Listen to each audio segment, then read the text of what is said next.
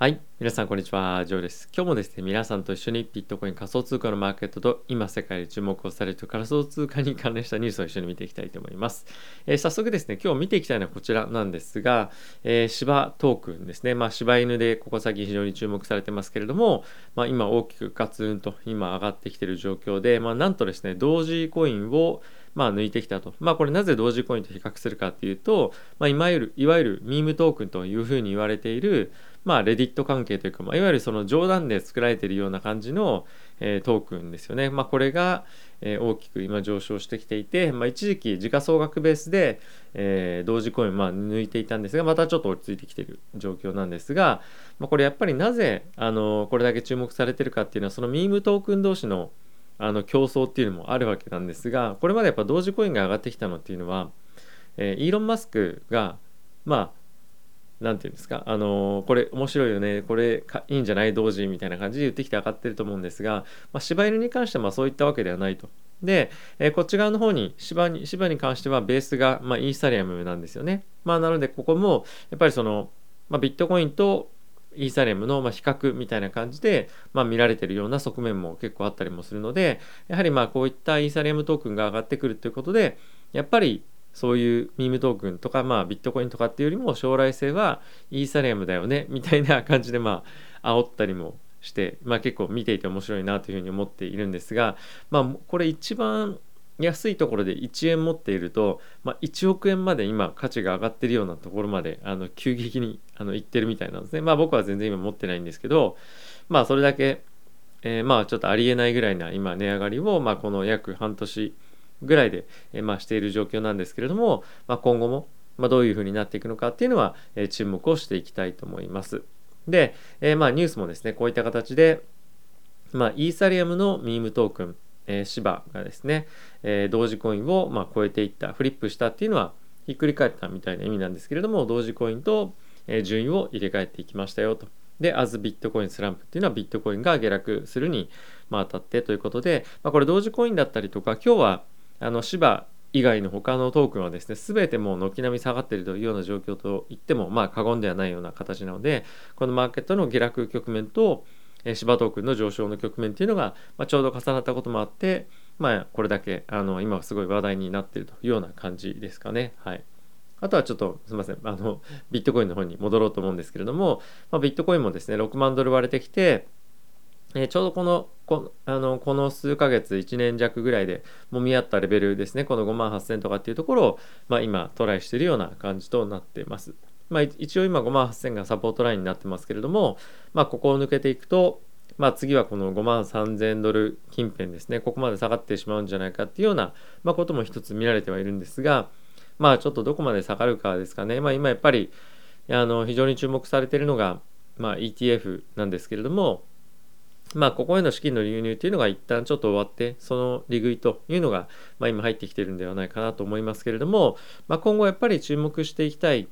ニュース、まあ、これだよねっていうのがあるので、まあ、それはちょっと後ほど触れていきたいと思います。まあ、いずれにせよこの辺りのキーレベルっていうのは、え見ておいた方がいいんじゃないかなと思っております。はい。で、イーサも、まあ、同様にですね、4万っていうところを、まあ、ちょっと割り込んできてはいるんですが、えまあ、一応この4万近辺のレベルが、えーまあ、サポートになってきて、まあ、次はだいたい3万あすみません3700ぐらいですかねこの辺りが、まあ、過去のレベル感見ても、まあ、サポートになるかとは思うんですが、まあ、一応ですねえー、イーサに関しては、まあ、アップデートのニュースっていうのが、まあ、今後出てくるかと思いますので、えー、そのあたりを見ながら、ま、ちょっと判断かなと思ってます。まあ、イーサ2.0に、ま、移行するにあたって、まあ、こんなところが注目なんじゃないかっていうニュースもちょっと後ほどご紹介をしたいと思いますので、えそういったところも見ていただけると、え幸いです。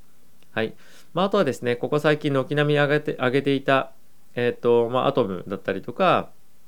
まあ、その他の、あの、このトークンってわけじゃないんですが、まあ、全般的にですね、大きく、ま下がってしまっていて、まあ、なかなかちょっと、あの、ここ最近ビットコインだったりイーサがオールオールタイムハイ更新したりトライしに行く中で、えー、ちょっとそこをしっかりと抜けていけてないということもあって、まあ、ちょっと一服感っていうのも出てきてるんではないかなと思ってます。まあ、いずれにせよですね、あの上目線っていうのは、まあ、変わらないかなと思うので、えー、レバレッジで入る方だったりとか、まあ、あと拾っていきたいよっていう方は、まあ、どのレベルで入るかっていうのを、まあ、ちょっと検討していく段階かと思いますが、まあ、あの長期で現物ロングっていう方は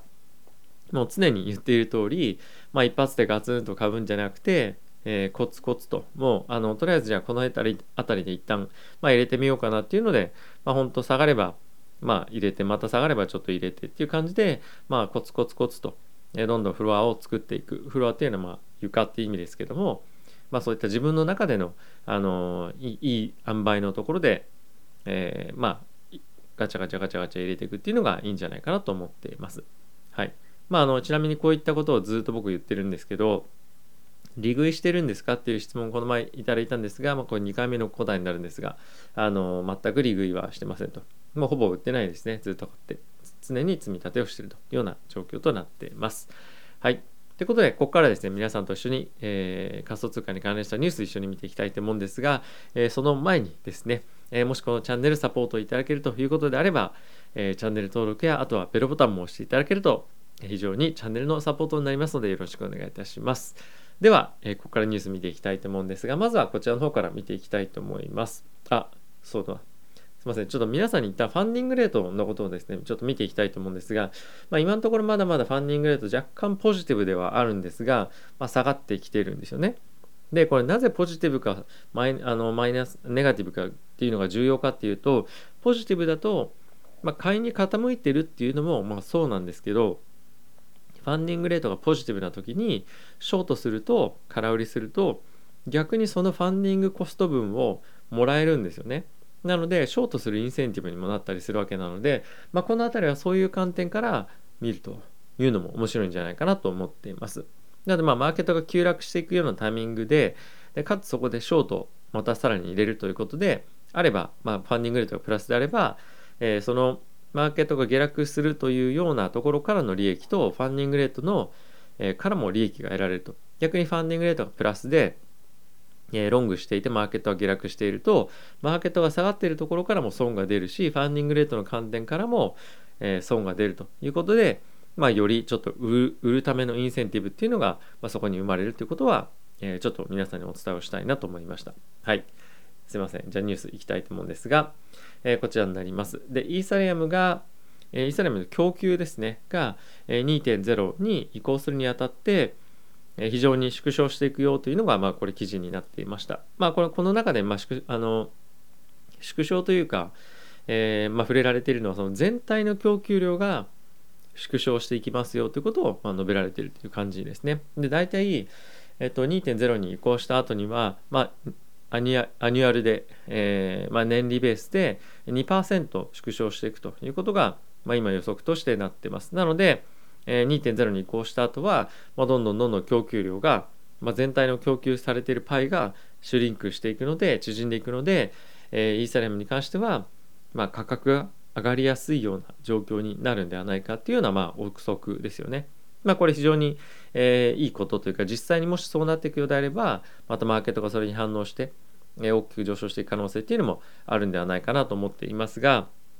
まあ、まだこの2.0への移行のタイミングっていうところが、まあ、はっきりしてないこともあって、えー、こういった材料をもとにちょっと今はあのイーサリアムを買えないなっていうような状況かと思うんですが、まあ、いずれにせよですね2.0へのアップデートっていうところのタイミングが定まってくるようであれば、まあ、かなり強い買いが入ってくるかと僕は思っているので、まあ、イーサに関しては下がれば買う下がれば買うっていうようなもうオペレーションをですねまあ継続していくといいんではないかなと思ってます。まあ下がれば買うというかずっとまあ、欲しい分はですねあの買い続けるっていうのが、まあ、いいんじゃないかなと思っております。はいまあ、ビットコインに関しては継続的な機関投資家からの資金流入というところが大きな、えー、まあ、カタリストというか、まあ、買い上げる買い上がっていく理由かと思うんですけれども、まあ、イーサに関してはその理由に加えてこの2.0の、えー、まあ、全体供給量のマイナス成長というかあのどんどんどんどん発行数が下がっていくというのが、まあ、発行総数ですねが下がっていくっていうところも、まあ、あのいい情報としてはあるので、えー、まあ中期的に中長期的にも買っていきやすいトークンの一つなんじゃないかなと思っております。はい、え、次行きたいと思うんですけれども、え、こちらがですね、え、バルクリーという、え、ファンドこの前、え、ETF 先物ビットコインで出しましたけれども、え、そこの CIO がですねまあビットコインの先物 ETF 市場にそんなに数いらないよというふうにまあ言っているわけなんですけども、まあこれは彼らもすでに入っているので、まあ、こういった発言もしてますけれども、まあ、そんな今後どんどんどんどんたくさん入ってきてもやっぱり究極的にあの競争が、えー、行われて、まあ、例えば10個ローンチされても、まあ、4つか5つそれぐらいしか残らないんじゃないかっていうことをまあ言っているんですが、まあ、この中で皆さんに僕が今日お伝えをしたいのはそういった話よりも、まあ、あの今ですねこのビットコイン ETF 先物 ETF が CME で保有できる先物の数っていうのがですねこの現月ごと例えば10月の先物11月の先物ごとに、まあ、上限が決まってるんですよね。でそれが決まっていることによって今後、まあ、先物市場がまあ非常にあの何て言うんですかねちょっとあのあんま歪みが大きく出るんじゃないかっていうふうに言われていたりとかビットコイン先物 ETF の運用が非常に難しくなったりするんじゃないかというふうにま言われていて今後その CME が設けているビットコイン先物 ETF の買い入れ上限の、えー、まあ、契約数を、まあ撤廃するんじゃないかっていうような、まあ、議論がかなり強く行われてますよということをこの記事の中で言われていました。でもしそういった条件が撤廃されるようであればまあ混単語っていうところも、えーまあ、非常に今注目されてますけれども、まあ、混単語分からなければ、えっと、僕がちょっと前に出しているビットコイン先物 ETF の動画ちょっと見ていただきたいんですが、そういったところも、解消される可能性があるんじゃないかっていうかまあ完全に解あの解消というよりも、ま解消の方向性に向かっていくんじゃないか緩和していくんじゃないかということが、まあ、今注目をされてます。うんまあ、これはあのいつのどのタイミングで、えー、まあ、あのそのハードルが上げられるかっていうのは分かりませんが、まあ、そういったところが上げられるようであればビットコインの大きな強く上昇していくような勢いのニュースになっていくんじゃないかなと思うので、まあ、この辺り非常に注目して見ていきたいと思っております。はい。えー、と次はですね、あの CFTC、まあ、これはアメリカの証券あの商品先物取引委員会というところなんですけれども、まあ、そこと、えー、SEC ですね、えー、こちらは証券取引委員会で、えー、こちらの、まあ、両者がですねこのビットコイン関係の、えー、マーケットでどちらが、えーまあ、いろんなところを、まあ、調査して罰金取ったりとか、まあ、いわゆるその警察官的な役割をするかっていうのを、まあ、今派遣争いみたいのをしていますよというのが、ニュースとしてなっていました。でこの CFTC に関しては正式に議会にまあ、いろんなまあ規制をしていく中で、まあ、自分たちにも力をくれみたいな感じの、えー、まあ要請とかっていうのをしているわけなんですけれども、まあ、これちょっと住み分けがかなりちょっと難しくて今回のビットコインの商品あのビットコインの先物 ETF に関しては